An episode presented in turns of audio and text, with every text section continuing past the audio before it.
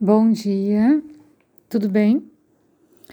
Hoje a gente vai falar do oitavo e último passo do yoga, que é o Samadhi. Esse é o mais importante membro do yoga e ele é o objetivo central da prática yoga. Então, entende-se que esse processo, de uma forma geral, é o objetivo do ser humano é como se tivesse um endereço a chegar. E esse é o nosso endereço. Não importa qual é o nosso karma, qual é a nossa missão, o aonde todos temos que chegar juntos é no processo de samadhi. Então todas as nossas experiências e o que a gente aprende é para facilitar esse acesso. Samadhi é a capacidade que a consciência tem de passar a ser a mesma coisa que o objeto da percepção. Você se transforma daquilo, você entende aquilo num todo. E dessa forma você conhece a natureza na sua realidade máxima. Você se funde ao todo, se torna o todo. Samadhi também pode ser traduzido como absorção, que é a capacidade de se fundir com as coisas na consciência, proporciona alegria e satisfação máximas na vida. E esse é o estágio mais elevado da meditação. O estágio que nos leva de encontro com essa natureza divina que está por trás de todas as coisas que existem. É a consequência natural da verdadeira meditação, a meditação ininterrupta, como eu falei um áudio atrás, a meditação de 24 horas resulta em samadhi. Você entende como todas as coisas acontecem, como a matemática, como a lógica das coisas acontecem. E uma percepção que vem desse estágio é que você não é um humano separado das outras coisas. Você é uma parte daquilo que você está vendo. Por isso que o Ayurveda fala tanto dos doshas, dos elementos, porque a mesma a mesma natureza dos elementos que contém no objeto que você está olhando, por exemplo, é a mesma coisa que tem dentro de você. Então você é feito daquele mesmo processo. Ele simplesmente está num estágio, num estado diferente. Mas existem os mesmos elementos, o que te torna parte daquilo. Então, uma determinada situação energética criou um ser humano. Outra determinada situação energética criou uma caixa. Mas os elementos que estão nas duas coisas são os mesmos. Aprender sobre a contemplação profunda é necessária para desenvolver o samadhi, porque identificar esses elementos, essas semelhanças, e não como um ser à parte, é algo natural dentro desse processo de samadhi. Então você precisa passar por muitos momentos de observação e de entrega total ao objeto a ser observado para começar a entender qual é a relação da natureza de semelhança das coisas. E para chegar nesse processo, a gente pode demorar décadas de prática para que essa verdade se manifeste. Todo e qualquer sintoma de desequilíbrio psicológico descarta completamente a possibilidade de chegar a um samadhi.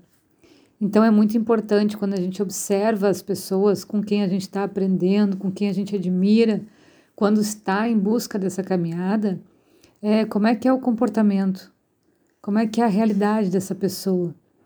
Então, precisa ser de fato pura em todas as suas ações, os seus pensamentos, as suas palavras. A própria purificação psicológica deve vir em primeiro lugar, ou então a mente não consegue refletir o estado de harmonia estando em samadhi. E esse estado é o modo principal pelo qual a nossa essência interior, o Chitta, se desenvolve. E isso acontece por meio do uso de, das funções superiores da nossa inteligência, como a gente já vem falando em vários áudios, né? O caminho, o passo a passo da mente exterior, entendendo a inteligência, para daí chegar no processo búdico da consciência. E essa inteligência muito tem de disciplina. Aprender a lidar com a vida de forma disciplinada é a melhor liberdade que a gente pode usufruir. A psicologia ayurvédica assenta os alicerces para os samadhis do yoga. O conhecimento ayurvédico tem essa eficácia para tratar a mente, porque dele adveio originalmente de Samadhi. A compreensão dos antigos rishis foi num processo de Ayurveda, dos antigos sábios. Então, através da purificação da mente pelo Ayurveda, se chegou ao estado de Samadhi. Alguns sintomas para a gente entender esse processo de Samadhi é, são as experiências de pico, em que a gente se perde no objeto a nossa percepção. Então a gente se sente mesmo absorvido pelo objeto, muitas pessoas até se emocionam porque entendem de fato o que estão enxergando. São momentos felizes e a gente se percebe totalmente absorto em algo que faz a gente esquecer quem a gente é. A inspiração, o arrebatamento em função de uma música, o envolvimento com um filme ou a entrega até a experiências sexuais são samadhis de menor importância, mas a gente consegue pegar uma fração de segundo do que é a sensação de samadhi. Aprofundando um pouquinho mais, a yoga ensina que há cinco níveis de consciência desse Chitta. O primeiro, a ilusão, chamado de Mudha. O segundo é a consciência de distração, Kshipta. O terceiro é a consciência de imaginação, Vikshipa. O quarto consciência de concentração ou de determinação, ekagra.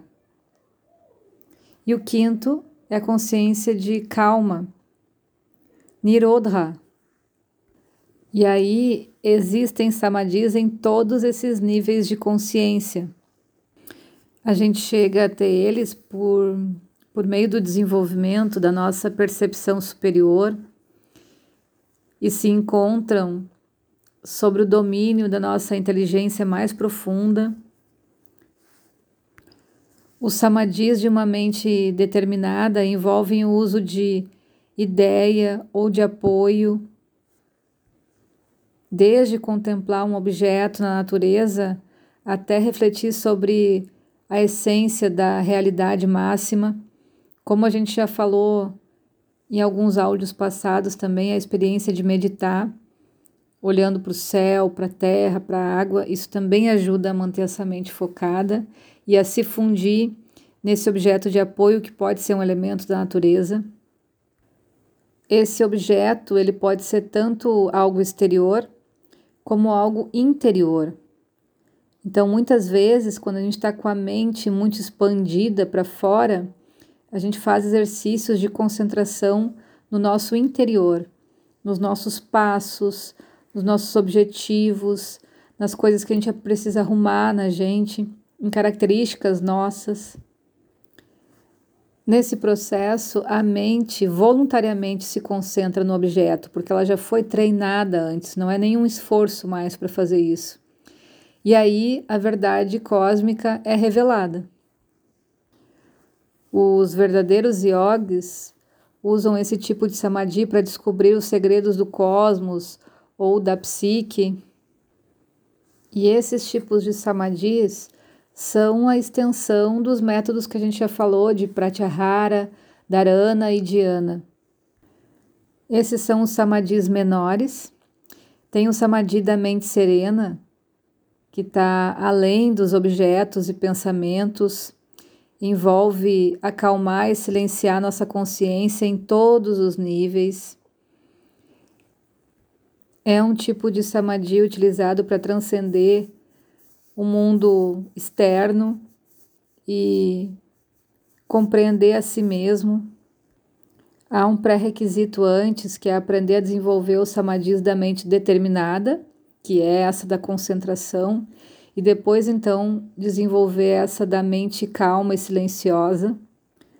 Porém, sempre esses processos de concentração, de meditação, precisam ser feitos totalmente livres de imaginação, criação, criações mentais, movimentos astrais, ilusões, precisam ser muito bem ancorados e feito com os pés no chão, para não piorar a sensação de desequilíbrio do vata, para não piorar qualquer tipo de desequilíbrio psicológico. Então, por isso que precisam ser muito bem orientados, acompanhados. E, claro, tendo uma alimentação correta. Certo? Um beijão para todo mundo.